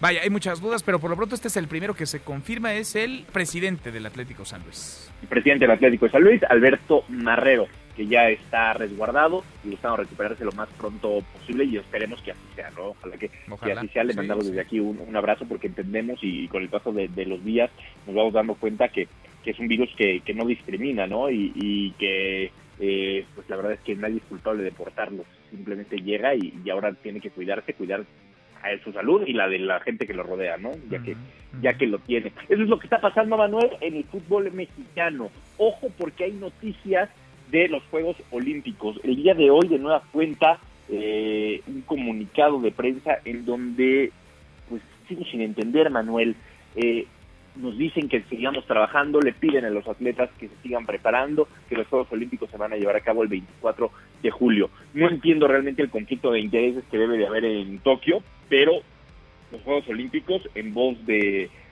Bach, en voz del Comité Olímpico Internacional, en voz de los altos funcionarios, se van a realizar. No sé cómo, porque no hay condiciones para hacerlo. Y, también me llama mucho la, atención, eh, Manuel, por qué eh, se están esperando tanto. No sé si esperan que sea el gobierno de Japón quien tome una decisión. No sé por dónde van las balas. Pues no, complicadísimo. Yo no veo cómo, ¿eh? Para cómo está el mundo. No veo ni cómo llegarían los atletas, mucho menos cómo llegarían los turistas. Nico. No veo tampoco al mundo con la atención central en unos Juegos Olímpicos cuando estamos en medio de una emergencia sanitaria y en lo que derivará en una emergencia si no es que ya la es económica. Totalmente, Manuel. Y, sobre todo, más allá de, ser tan optimistas, de pensar que eh, esto se va a arreglar, ¿no? De que en julio estaremos bien, de que Tokio estará bien. Tú hoy le preguntas a países como Italia, oye, Italia, ¿te interesan los Juegos Olímpicos? ¿Qué van a decir? No, no, no. ¿Tú crees que, el atleta italiano está, está pensando en prepararse para los Juegos Olímpicos? El español, eh, el en Estados Unidos, no, el mundo entero, Nico. Esto cambió todo, lo cambió todo. El coronavirus lo ha cambiado todo yo creo que, que, no les ni siquiera les interesa estar preparados. Entonces también eh, en los Juegos Olímpicos, que que deberían de regresar un poco a sus orígenes. Fíjate, Manuel, los Juegos Olímpicos que se hicieron como un acto para unir al mundo, ¿no? Para, para demostrar esa deportividad y que el, que el mundo puede celebrar la paz. Pues creo que en este momento deberían de decir, ¿sabes qué? Ahorita hay muchos países que no están con los argumentos como para prepararse para unos Juegos Olímpicos. Entonces, los vamos a posponer. Dentro de un año aquí nos vemos, porque dentro de un año esperemos que todo esté bien, ¿no? Y mandas ese mensaje de unión, de tranquilidad, pero el, seguir manteniéndolos por temas, no sé si económicos o de qué intereses, me queda, me, me sabe mal, ¿eh? No sé, no, no, no hace sentido, no hay, no hay lógica. Ahí, Nico, el mundo del deporte está parado, todo parado, todas las ligas del mundo, todos los deportes no se mueven, todos en casa, en cuarentena. Pero sí que hay noticias, Manuel, lo de Tom Brady. Tom Brady, que ayer platicábamos a dónde se puede ir Tom Brady. Bueno, Sí. pues ya tiene equipo. ¿A dónde va? De Tom Brady. Tampa Bay es el equipo de Tom Brady. ¿Cuánto crees que va a ganar al año? Con los bucaneros de Tampa, ni idea, pero un dineral, me imagino más que lo que cobraban, ¿no? Los Patriotas. Échale, Manuel, quiero ver qué tan... A ver, ¿qué- A qué- ver, por dónde estás? este- ¿Al año cuánto? Al año, nada más por jugar. Te voy a, sí, te voy a ayudar. A ver. ¿Al año cuántos millones de dólares crees que va a cobrar? Eh, por jugar, ¿verdad? O sea, nada de Sí, tema sí, sí. comercial. ni- A No, ver, no, ¿qué no, te no. gustan? El sueldo ¿Unos que Tampa Bay le va a pagar a al año? ¿20 millones de año. dólares? 30 millones de dólares. 30 millones de dólares al año va a cobrar Tom Brady por jugar con los bucaneros. Y es increíble, fíjate, Manuel, que ayer le- inmediatamente cuando sale la noticia le pregunté a Joshua Maya, que tú sabes que es un experto en apuestas, Sí, sí, sí. cómo se movió el momio de las apuestas con Tampa Bay. Es increíble porque Tampa Bay pasó de ser un equipo que no pintaba absolutamente nada, fíjate, estaba 40 a 1 que ganaba el Super Bowl. Ajá. Hoy está 20 a 1. Mira, con un, con un jugador, eh, por un Con un jugador, jugador. con un nuevo refuerzo. Es así, con Mira. Tom Brady. Nomás que no hay 20 a uno. casinos, Nico, para apostar, están cerrados todos en Las Vegas. Bueno, pero en línea ya Ah, se puede bueno. hacer todo, ¿no? En la- en Las Vegas sí 30 días me parece que, que estarán cerrados, pero bueno, hoy en línea tú te puedes meter a cualquiera de las páginas que hay y ahí le apuestas a los bucaneros y ya te pa- lo va a pagar lo 20 que has, oye, lo que has descubierto en tu cuarentena, Nico. No, bueno, es así, Manuel. Es, es así. Pero bueno, ojalá que, ayer lo platicábamos, que, que la NFL es de esas ligas que a lo mejor se pueden salvar y que su calendario puede estar eh, sin movimientos. Ojalá que así sea. ¿Cuándo arranca la NFL? Noviembre, ¿va? ¿Octubre, Ah, noviembre? no, arranca agosto, septiembre Agosto, septiembre. y el Super Bowl es en febrero. Bueno, pues ojalá, ojalá que esto se reactive por el bien de todos, eh, del deporte evidentemente y de la economía, porque ahí en el barco de la economía vamos, vamos todos subidos. Nico, te mando un abrazo y los escuchamos en un ratito. A las 3 los esperamos, marca claro, por MBC Radio, como cada tarde con la última hora de, del mundo de los deportes. Te Abrazo, un abrazo, Nico. Manuel. Nicolás Romay. Con los deportes, le cuento antes de la pausa que la Organización Mundial de la Salud ha anunciado este miércoles que la primera prueba de vacuna contra el COVID-19 ha comenzado ya. Son palabras de Tredos Adhanom, el director general de la OMS, señala que esta acción se da a 60 días de recabar información genética sobre el coronavirus. Hay países que van a estar participando y han estado inmersos en el trabajo colectivo. Argentina, Canadá, Francia, Irán, España, Estados Unidos, por supuesto, y China, ni se diga. Pausa antes una vuelta por el mundo de la mano de mi tocayo Manuel Marín y volvemos más en esta mesa, la mesa para todos. Internacional. Los principales gobiernos del mundo cambian el discurso y califican como una guerra a la crisis sanitaria por el coronavirus. El presidente Donald Trump dijo que Estados Unidos vencerá el virus chino, al igual que lo hizo el pasado lunes su homólogo francés Emmanuel Macron. Uno de los tantos temores de Occidente es que China ya presenta avances contra la pandemia y podría reactivar su economía en cualquier momento, mientras las finanzas en el resto del mundo siguen en picada. Y al parecer el único que ha salido ganador de la pandemia de coronavirus es el medio ambiente. Imágenes satelitales dan cuenta de la reducción de contaminación tanto en China como en el viejo continente, algo no visto desde hace décadas. No te levantes. Podrías perder tu lugar en la mesa para todos. Con Manuel López San Martín. Regresamos. Rafaguean depósito de cerveza en Michoacán. Un muerto. El ataque tuvo lugar en la colonia La Enramada 2, municipio de La Jacona. Reportan una persona lesionada. Los numeritos del día. Citlali Sainz, Citlali, qué gusto saludarte, ¿cómo estás? Hola Manuel. Ya me da miedo escucharte, Citlali, porque con las bolsas y los mercados convulsionados del mundo ya me da miedo lo que nos vas a contar. Pues hay pérdidas, Manuel. Lamento se- seguir con esta información, Sí, pero hay pérdidas en los mercados internacionales. Pues ha habido caídas, le fue muy mal a Wall Street en esta jornada. tuvo un receso también en el piso de remates y bueno, cerró en 7.29% de pérdida, el indicador tecnológico Nasdaq también perdió 5.29% y en México el S&P BMW de la Bolsa Mexicana de Valores tiene una baja de 3.98%, se coloca en 35.451.35 unidades. Y bueno, el peso mexicano frente al dólar estadounidense sigue con pérdidas. De hecho, por la mañana la Comisión de Cambios que conforma tanto la Secretaría de Hacienda como el Banco de México anunciaron una subasta de coberturas cambiarias por dos mil millones de dólares, esto con el objetivo de dar un poco de liquidez al mercado, un poco de tranquilidad. Pero bueno, no, al cierre tenemos que el dólar estadounidense en ventanilla bancaria se compró en 23 pesos con 31 centavos, se vendió en 24 pesos con 17 centavos, el euro se compró en 26 pesos cerrados y se vendió en 26 pesos con 4 centavos. Manuel, mi reporte al auditorio. Vivimos días de terror para los mercados del mundo. Gracias, Itlali. Buenas tardes. Muy buenas tardes. Economía y finanzas con Eduardo Torreblanca. Y para el petróleo ni se diga, Lalo, qué gusto saludarte, ¿cómo estás? Igualmente, Manuel, gusto saludarte y saludar al público. Oye, ¿y en qué coyuntura además, no? Porque hoy es eh, un aniversario más de la expropiación petrolera y estamos pagando una factura carísima en el mundo entero por el coronavirus. Los mercados, las bolsas del mundo se han contagiado también y el precio del petróleo, no se diga de la mezcla mexicana, está en el suelo. No así el dólar, el dólar anda por las nubes, Lalo. Fíjate que estaba haciendo una una revisión y hace aproximadamente ocho años el precio de la mezcla mexicana estaba en 115 dólares. Fíjate, eh, ahora con respecto al dato de ayer, eh, el, la mezcla mexicana ha perdido 85% de valor en tan solo ocho años. 85% de valor. En lo que va de la presente administración, el precio del petróleo ha bajado 61%.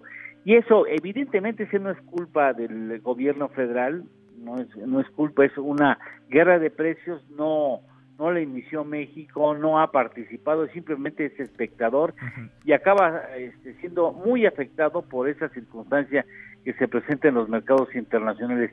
Si hablamos de reservas internacionales, y además que curioso, eh, las reservas internacionales han bajado mil millones de dólares.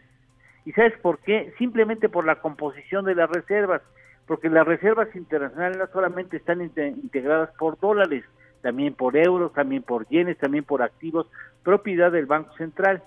Cuando hay ajustes, por ejemplo, del yen japonés, perdón, o de alguna otra este, moneda internacional, pues se tienen que hacer las cuentas y hay veces que pierden esas monedas frente al dólar, por más que el dólar se revalúe, el balance es de pérdidas de mil millones de dólares. Y el peso, el peso en lo que va del año ha perdido 28%, pero si lo medimos en el actual sexenio ya casi está al 50% de devaluación.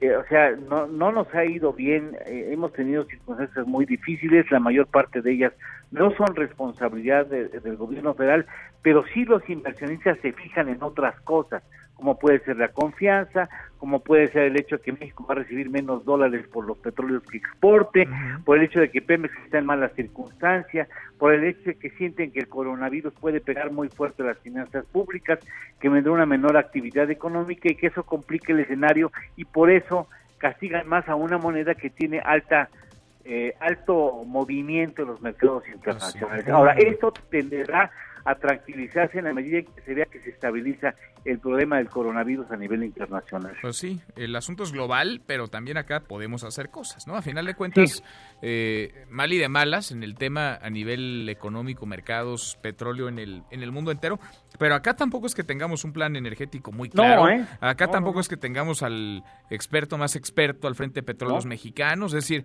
acá también hay muchísimo que podríamos estar haciendo para tratar de contener o de dar un poquito de certeza y no lo estamos haciendo, Lalo. Sí, y lo hemos eh, lo hemos abordado, por supuesto, que nos ha quedado a deber ¿eh? muchas definiciones, que muestre el músculo de la organización y de la convocatoria, que no lo ha hecho. Pues no.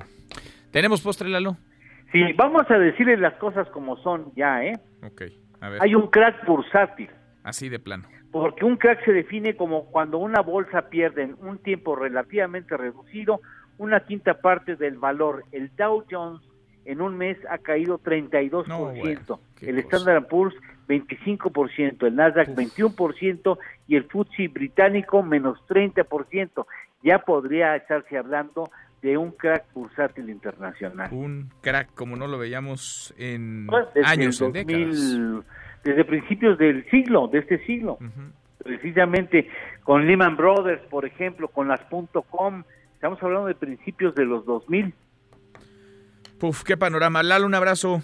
Igualmente, Manuel, que tenga buena tarde y buen provecho. Igual, muy buenas tardes, es Eduardo Torreblanca. Hemos platicado los bandazos que acompañan el avance del coronavirus en México. No hay orden, no parece haber tampoco estrategia bien comunicada, no hay coherencia en la política pública. Dice el encargado de la emergencia sanitaria en nuestro país, el subsecretario de Salud, Hugo López Gatel, que no es tan necesario hacer más pruebas para confirmar contagios. La Organización Mundial de la Salud, algo sabrán del tema, y los países del mundo opinan todo lo contrario. En medio está el presidente, el presidente que minimiza la importancia de los exámenes. La Organización Mundial de la Salud justamente lo que quiere es más exámenes, más exámenes, más, exámenes. No se cansan de repetirlo, lo han dicho a lo largo de los últimos días. Lo volvieron a decir hoy, Inder Bugari. Vamos contigo hasta Bruselas, en Bélgica. Inder, buenas tardes. Manuel, buenas tardes, saludos México. Por 30 días los extranjeros no podrán entrar a la Unión Europea ni por aire, tierra o mar. Esa es la fórmula con la que Europa pretende reforzar la lucha contra el coronavirus. Así lo anunció el presidente del Consejo Europeo, Charles Michel. Escuchemos. We agreed to reinforce our external borders by applying Para limitar la expansión del virus, acordamos reforzar nuestras fronteras externas implementando de manera coordinada la restricción de viajes no esenciales a la Unión Europea por un periodo de 30 días. De acuerdo con la medida, a los países miembros del espacio económico europeo solo pueden entrar los ciudadanos comunitarios, sus familiares y personas con varios años de residencia. También podrán entrar a la Europa rica los investigadores, el personal sanitario y los diplomáticos. El resto, es decir, todo ciudadano no comunitario, no podrá visitar ningún país de la denominada zona de libre circulación de personas conocida como Schengen. La medida no afecta a mercancías ni a las importaciones de equipo esencial. La iniciativa fue adoptada por los líderes de la Unión Europea durante una videoconferencia y tiene carácter de implementación inmediato. Hasta aquí mi reporte. Gracias, muchas gracias, eh, Inder, Inder Bugarin desde Bélgica, desde Bruselas, Bélgica. Muy buenas noches para ti. Los países deben aislarse, hay que hacer pruebas, hay que aislar los casos, hay que trazar y contar cada uno de los contactos que ha tenido la persona que da positivo, es lo que ha dicho el director general de la Organización Mundial de la Salud, Tedros Adhanom. En Italia la cosa está difícil y pinta para complicarse más todavía. Jorge Sandoval, Jorge, buenas tardes. ¿Qué tal, Manuel? Muy buenas tardes. Pues aquí sigue el drama del coronavirus en Italia. Dramas familiares que se viven continuamente entre los enfermos que no pueden ver a sus familiares, eh, enfermos que fallecen y los familiares ni siquiera pueden verlos. Ya los féretros ya no caben en los depósitos y están prohibidas las ceremonias religiosas y los funerales precisamente para evitar que la gente se aglomere. Piden hacer análisis lo más posible a todos para detectar exactamente quiénes son los contagiados, porque este es un grave problema no saber quién no presenta síntomas. Están suspendidos, como decía, los funerales. Estos son los peores días porque se, se habla del pico, o sea, del momento en el cual el contagio puede llegar a su máximo nivel y se espera empiece a descender la curva del contagio lo más pronto posible. Mientras tanto, llegó otro grupo de siete médicos chinos para colaborar con sus colegas italianos. Ese es el reporte, Manuel. Gracias, muchas gracias, Carlos. Perdón, muchas gracias a mi compañero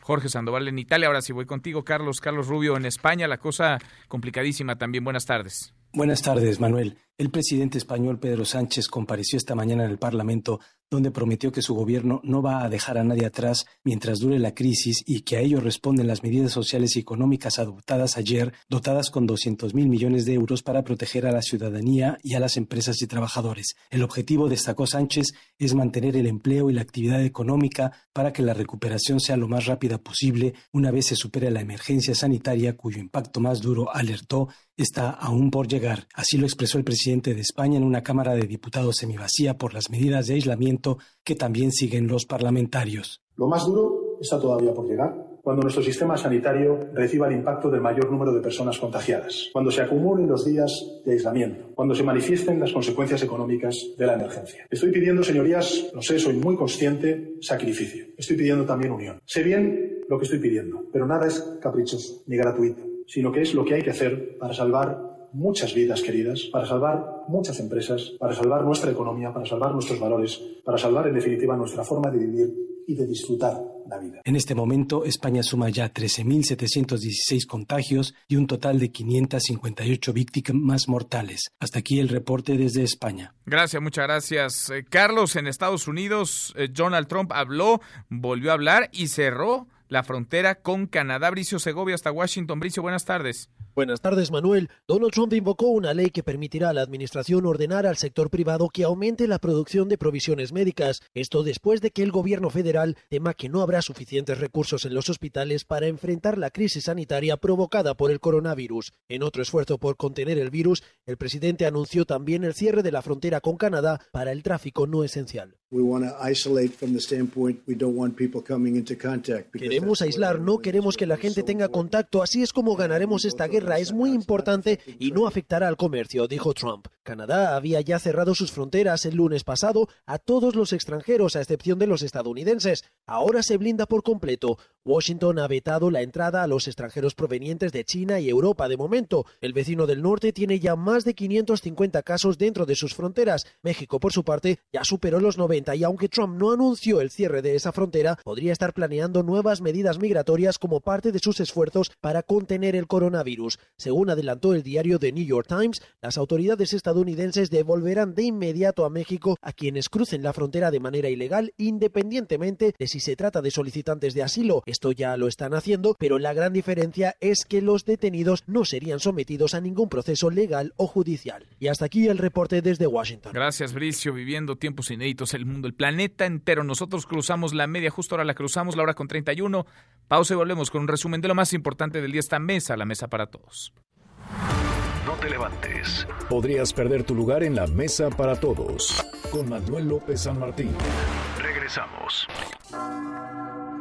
Pidamos al Señor que en este momento particularmente difícil para todos podamos redescubrir dentro de nosotros su presencia. El Papa llama a recobrar la unión familiar en tiempos de cuarentenas. En entrevista con el diario italiano La República, el Papa Francisco exhorta a recuperar los gestos de ternura y los mimos en la familia ante las medidas del confinamiento a causa del coronavirus. Seguimos, volvemos a esta mesa, la mesa para todos. Cruzamos la media ya, la hora con 32. Vamos con un resumen de lo más importante del día. Resumen. Resumen. La Bolsa Mexicana de Valores se acerca al cierre de la sesión y lo hace con una pérdida, va perdiendo 3.59%. Wall Street suspendió la sesión por cuarta ocasión en las últimas dos semanas. También se hundió el Dow Jones, cayó 6.30%, el Standard Poor's 4.82% y el Nasdaq 4.70%. Europa vivió otro día de desplome en las bolsas, en los mercados. Francia cayó 5.94%, Alemania 5.47%, el Reino Unido 4.04%, España 3.44% e Italia 0.82%. En Asia, Japón retrocedió 1.68%. Bueno, y los senadores de Morena, de Movimiento Ciudadano y Encuentro Social, si están en la sesión, también fueron hoy los del Verde, quienes se ausentaron, quienes no están, el PAN, el PRD, el PT y el PRI.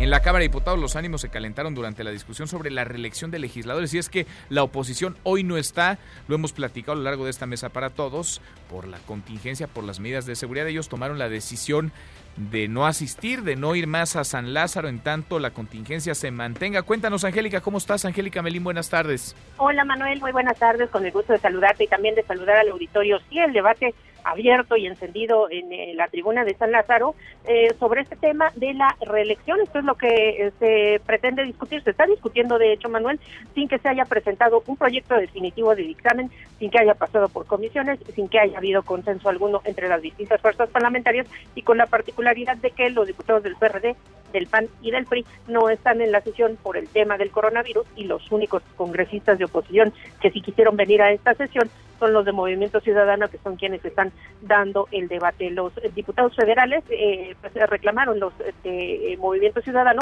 precisamente estas faltas en el proceso parlamentario y que eh, dicen ellos, Manuel, el proyecto que se está aprobando eh, en estos momentos, en, está en proceso de aprobarse, bueno, pues eh, nadie lo conoce, no se presentó formalmente, entonces se va a votar prácticamente sin ver. Los diputados de la mayoría han salido a defender pues, la capa y espada en la reelección, dicen ellos que qué bueno que ya exista la reelección que beneficiará en particular a los integrantes de esta misma legislatura y dicen ellos que, bueno, pues muchos de los que se encuentran en estos momentos en el Pleno van a ser reelectos porque ellos los apoya el pueblo y también porque ellos tienen el, respaldo de eh, la figura del presidente Andrés Manuel López Obrador. El debate está encendido. Manuel ha dicho la bancada de Movimiento Ciudadano que este dictamen que no se conoce bien a bien que trae, porque el, proyecto definitivo, dicen en la oposición, ni siquiera se ha publicado en la Gaceta Parlamentaria, bueno, pues le daría ventaja a los diputados de no tener que pedir licencia para poder hacer campaña para reelegirse, estas reglas que se van a establecer aquí,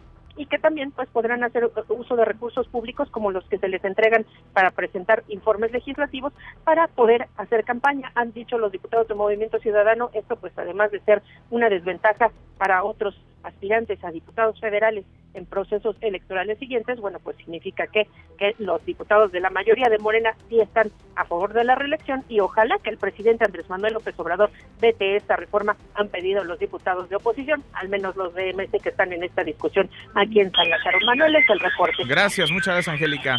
Hasta luego. Hasta muy pronto, muy buenas tardes. Ya le he platicado, Estados Unidos tomó la decisión de cerrar su frontera con Canadá para viajes no esenciales. También hay otros países que ante la crisis por el COVID-19 han aplicado, tomado ya medidas drásticas. Chile decretó estado de excepción, Paraguay, Brasil, Colombia cerraron sus fronteras. También Guatemala, Guatemala que ha cerrado su frontera con México. Cuéntanos Luis, Luis Arate, buenas tardes. Muy buenas tardes Manuel, para informarte que el gobierno de Guatemala cerró la frontera con México y prohibió el ingreso de extranjeros a su país ante el incremento de casos de coronavirus en su territorio.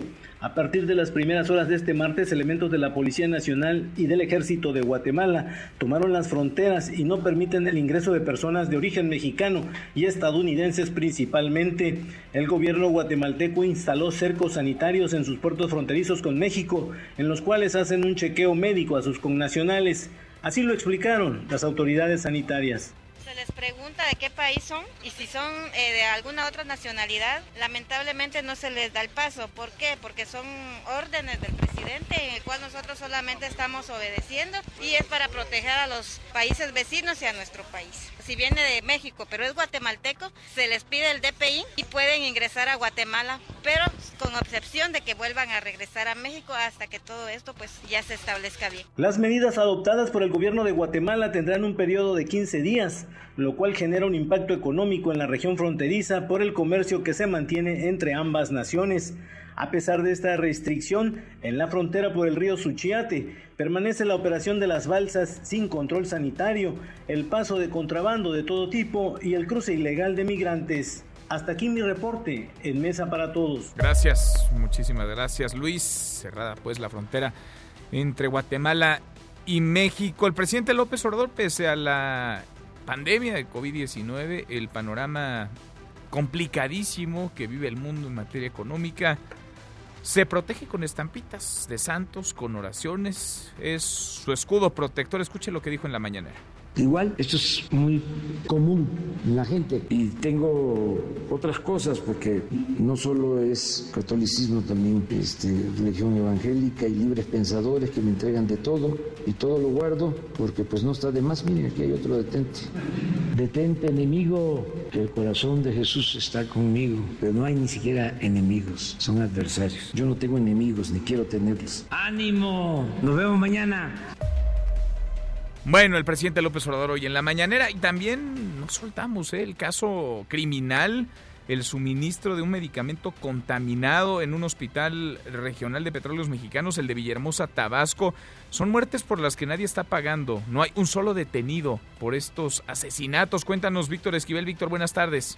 Buenas tardes, Manuel. Un nuevo deceso se registró en el hospital de Pemex en Tabasco. Trabajadores jubilados y familiares de pacientes protestaron para exigir justicia y aseguran que son 12 los pacientes que han perdido la vida, mientras que Pemex solo reconoce 7 decesos. Ayer por la tarde se reportó la muerte de Naún Domínguez García por la aplicación del medicamento contaminado heparina sódica. Sin embargo, no fue sino hasta hoy por la madrugada cuando Pemex en un comunicado confirmó 7 fallecimientos a causa de este medicamento. Cabe señalar que en las avenidas aledañas al hospital regional se colocaron lonas señalando que el coronavirus no ha provocado muertos en Tabasco, pero el oramavirus ha cobrado 12 vidas, refiriéndose así a José Luis Oramas, director del nosocomio. Al respecto, Alfredo Díaz Montejo, uno de los trabajadores que protestaron, denunció el mal estado en el que opera el hospital y los complejos petroquímicos. Escuchemos. Medicamento caducado fue lo que se manejó ahorita aquí en el hospital y están contabilizadas 12 decesos de compañeros.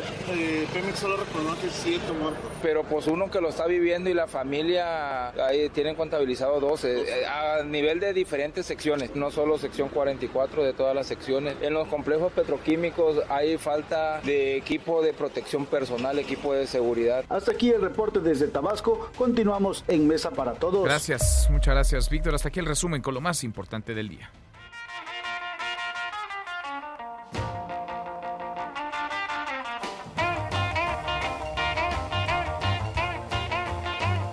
Mi querido Miyagi, que vienes bailando, entrando a esta cabina, a esta mesa para todos, ¿así? ¿Cómo te va? Muy bien, Manuel, ¿y a ti? ¿Qué escuchamos, Miyagi?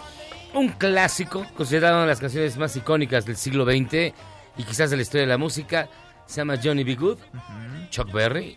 Y todo esto es porque hoy Chuck Berry cumple dos años de haber muerto. ¿Dos años hoy? En 1900, 1900 ¿eh?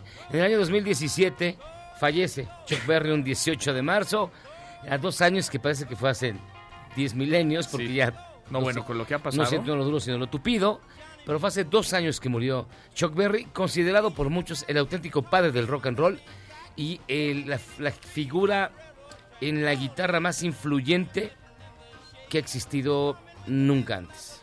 Dos años, es que sí, este 2020 ya duró como, ya, ya duró como como- cinco o seis años. ¿no? Ya que se acaba. Y vamos en marzo. Y la gente que decía 2020 sorpréndeme, yo creo que No, ya. no vuelve a pedirlo, ¿no? Entre los deseos. No, así han pasado de todo, De todo. en tres meses. De bueno, todavía no se acaba marzo, en dos meses y medio. Hijo, bueno, vale la pena escuchar entonces buena música. Relájense. Hay tiempo ahorita que estamos guardados en cuarentena o por lo menos aislados, este distanciamiento social vale la pena. Vale la pena. Oye, ¿por qué no hacemos una playlist para el pues para el aislamiento o para los diversos tipos de aislamiento? Porque hay quienes están con sus hijos en casa, Claro. hay quienes están tratando de eh, trabajar Desde la casa. home office desde casa, hay quienes hacen deporte Sí. ahora en casa. Fíjate que vamos a hacer unas playlists para la, lo tenía planeado para la próxima semana. Sí. Con recomendaciones de qué canciones escuchar, qué libros les pueden entrar, qué películas podrían ver. Todas ellas dependiendo este el con quienes estén, si están completamente solos, como yo con mi gato, o está toda la familia. Sería bastante un buen ejercicio para que todo el mundo estuviera, pues, entretenido cuando menos a salvo en su casa y haciendo algo, conociendo cosas, escuchando aquello que nunca podemos escuchar porque el trabajo y la vida cotidiana no nos da tiempo. Yo creo que es un momento muy bueno para encontrarnos con quienes amamos en casa Claro. y también para conocer cosas nuevas. para bajarle un poquito al ritmo y sí para disfrutar esa cercanía sin prisa que Claro. a veces la vida cotidiana no nos No nos permite. no nos permite. Miyagi, gracias. Gracias a ti, Manuel. Muchas gracias, José Luis Guzmán Miyagi. Te escuchamos Berry. ratito a las 7 en Charros contra Gangsters. Pausa y volvemos. Hay más en esta mesa, la mesa para todos.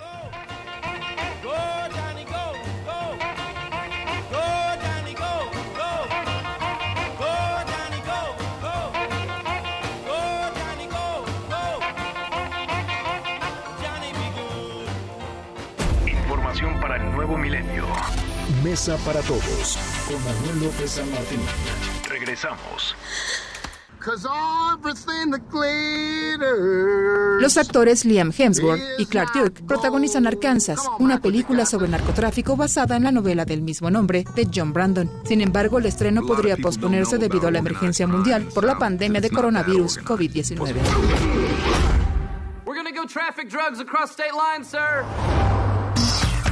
En Mesa para todos, Ezra Shabot.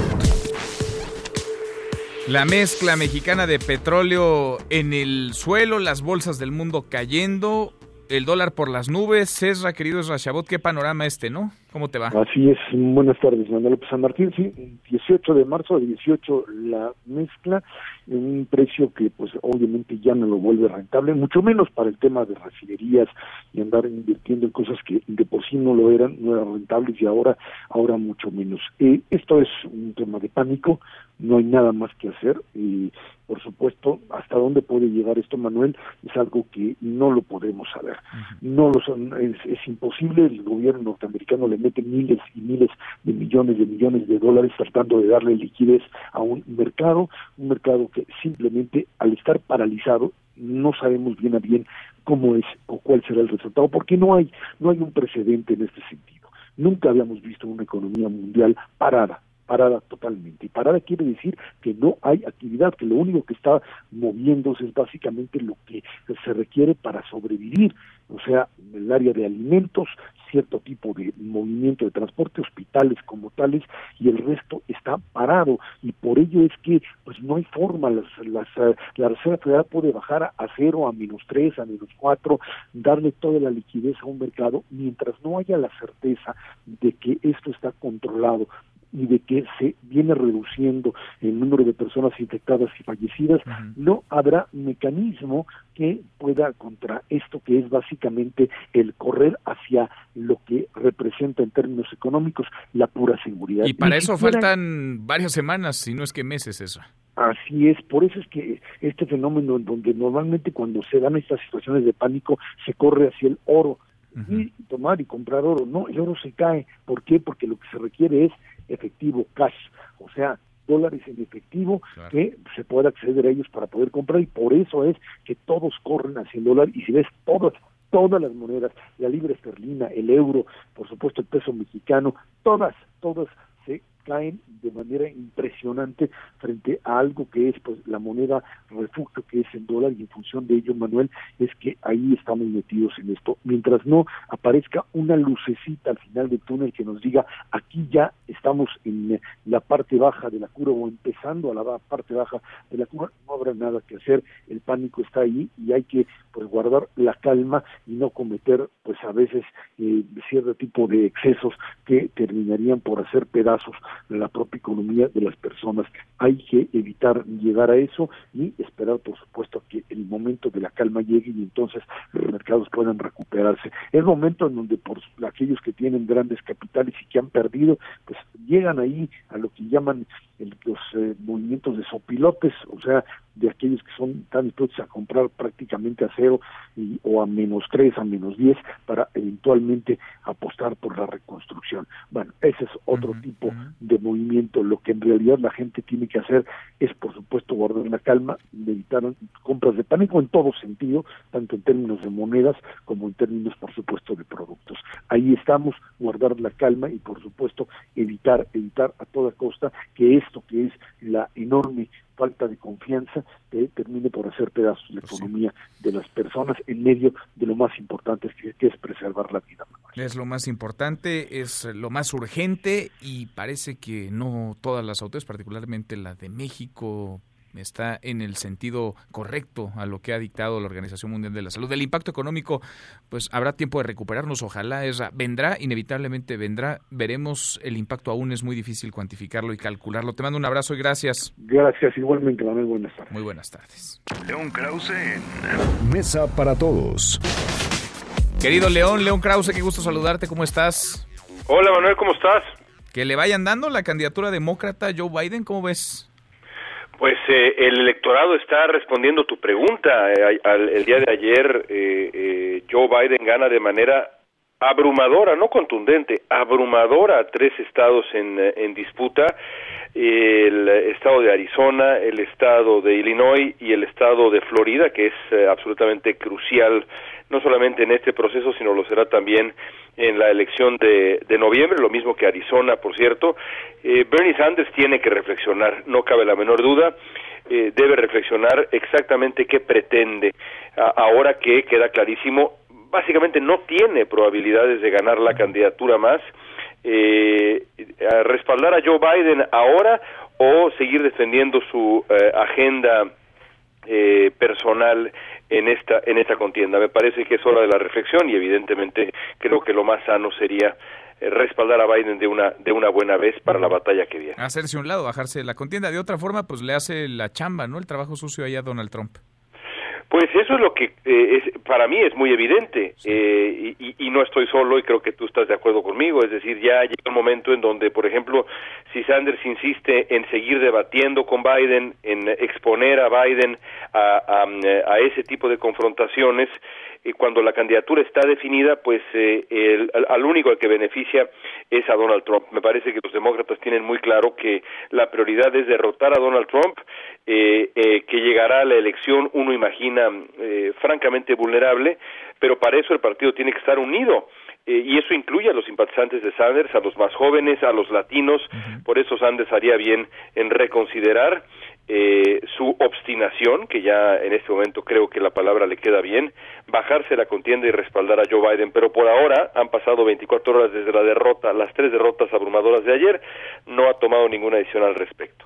León, ¿cómo está pegando, cómo está contaminando la vida pública, la vida política de Estados Unidos el, el COVID-19 en sus vertientes de salud y económica, por supuesto? ¿Cómo ves las cosas y lo que podría venir en el marco de esta contienda en la que ya estamos también, la elección presidencial? Me parece que es el gran tema de la, de la vida pública estadounidense y de la elección también. Eh, entrevisté al alcalde de Los Ángeles hace eh, un par de horas. Uh -huh. Me confirmó, por ejemplo, que en la segunda ciudad más grande de Estados Unidos, que es esta, eh, las clases seguramente se van a cancelar durante lo que resta del año escolar. Eh, se van a adoptar también eh, medidas para respaldar a la gente que se ha quedado sin empleo, a los pequeños negocios. Es decir, es una situación pues de emergencia, una situación absolutamente inédita. Y también me compartió el alcalde de Los Ángeles, eh, que, que es uno de, los, de las figuras más importantes en la campaña de, de Joe Biden, lo apoyó muy temprano y ahora pues le ha resultado bien la apuesta, su preocupación sobre qué pueda ocurrir si la eh, epidemia se alarga hasta, hasta uh, digamos, el, el, otoño, es decir, si hay un nuevo repunte, un nuevo brote en otoño y si eso le, le daría el pretexto a Donald Trump para buscar de alguna manera postergar la elección o alguna cosa así. Eh, estaba muy preocupado eh, Eric Garcetti y creo que tiene razón en estar preocupado porque eso sí metería a Estados Unidos en una crisis eh, institucional mayúscula. Esperemos que eso no ocurra. Complicadísimo el panorama. León, un abrazo, gracias. Otro para ti, gracias. Muy buenas tardes, Llamero. Nos vamos, revisamos lo último de la información. En tiempo real. Avalan diputados Fast Track fondo de 180 mil millones de pesos para enfrentar el coronavirus. ¿Se acuerda cuando Hugo López Gatel, el subsecretario de Salud, dijo que no se necesitaban los 25 mil que había puesto sobre la mesa Mario Delgado? Bueno, pues ahora avalaron 180 mil millones de pesos. En manos de Hugo López Gatel estamos. El Heraldo de México. COVID-19 llega al Congreso de la Ciudad de México. Hay tres casos sospechosos. Milenio. Por COVID-19, Estados Unidos amaga con expulsar a ilegales que crucen frontera con México. MBS Noticias. Se podrían perder 25 millones de empleos por coronavirus, dice la Organización Internacional del Trabajo. Con esto llegamos al final. Gracias, muchas gracias por habernos acompañado a lo largo de estas dos horas, a lo largo de este miércoles. Soy Manuel López San Martín. Se quedan con Nicolás Romay, Radio Marca Claro. Nos vemos al rato a las 8 de la noche. Noticias República MX por ADN 40. Y aquí nos encontramos en esta mesa, la mesa para todos. Mañana, como todos los días. Pásela muy bien, ya casi es viernes. MBS Noticias presentó Mesa para Todos con Manuel López San Martín. Un espacio donde todos tienen un lugar. Este podcast lo escuchas en exclusiva por Himalaya. Si aún no lo haces, descarga la app para que no te pierdas ningún capítulo. Himalaya.com